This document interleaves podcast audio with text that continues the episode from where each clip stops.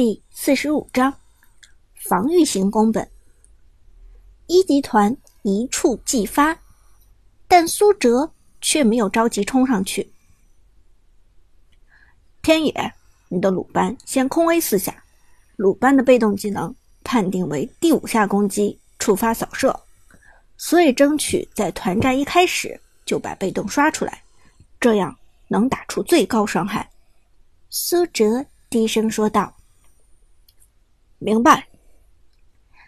陈天野虽然菜，但这点技巧还是了解的。二话不说，原地开枪，biu biu biu biu，打出四下。等鲁班刷出被动，S 六战队也已经正式侵入野区。马海龙的张飞一马当先，直接朝着草丛里探去。开战！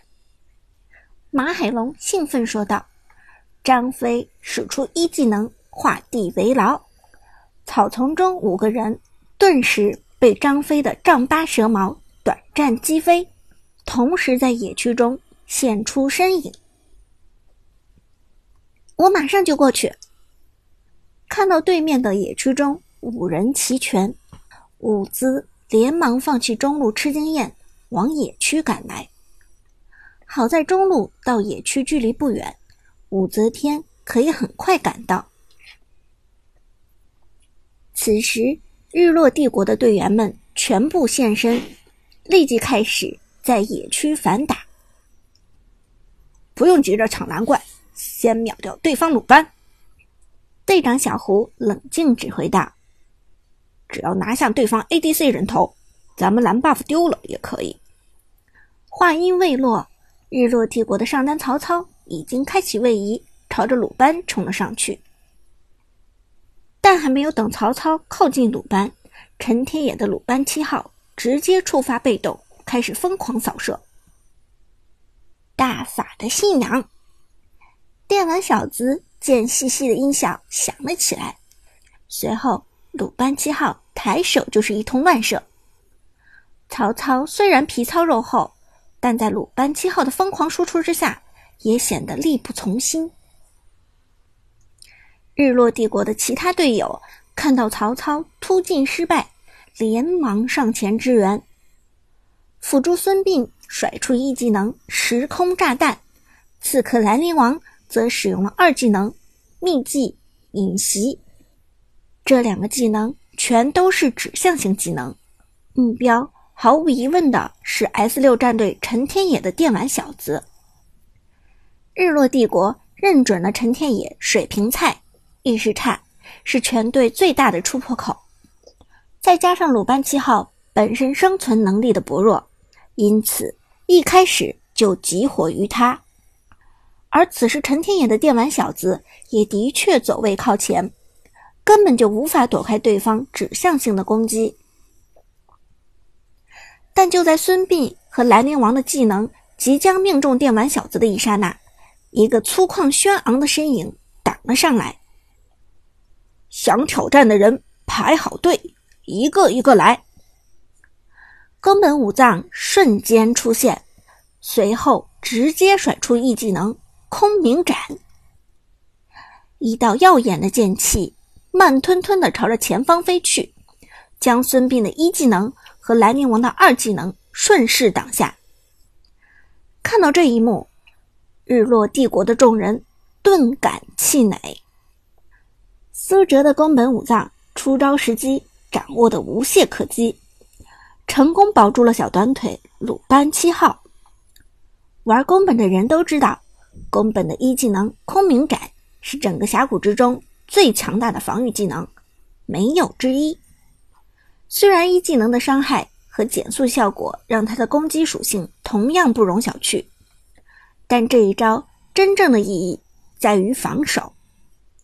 宫本武藏的空明斩能够击落一切飞行物，一切的意思真的是一切，不只是孙膑的一技能，兰陵王的二技能，所有视觉效果是飞行的技能或者伴随被动的普通技能。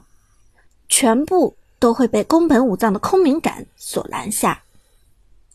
比如说百里守约的阻击，比如说虞姬带有法球效果的普通攻击。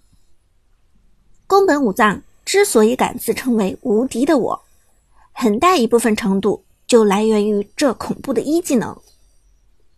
而有了苏哲、宫本武藏的保驾护航，陈天野的鲁班七号生存环境将会得到有力的保障。鲁班开炮。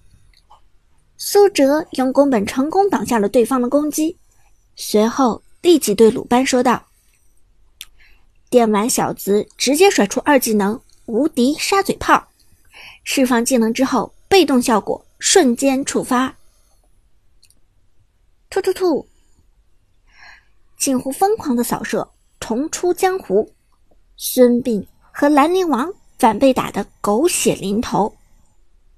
此时，武姿的武则天已经赶到，五打四的局势瞬间不复存在。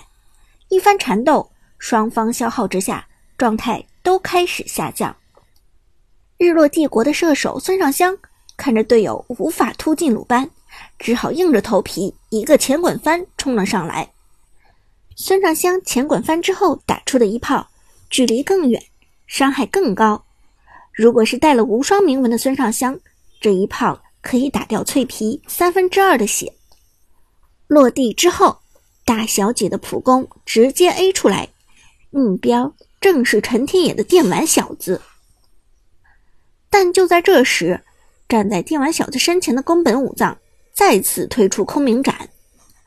空明斩速度极慢，但稳健的将孙尚香本该暴击的伤害格挡住。不是吧？这也能挡？日落帝国的孙尚香简直被挡到怀疑人生。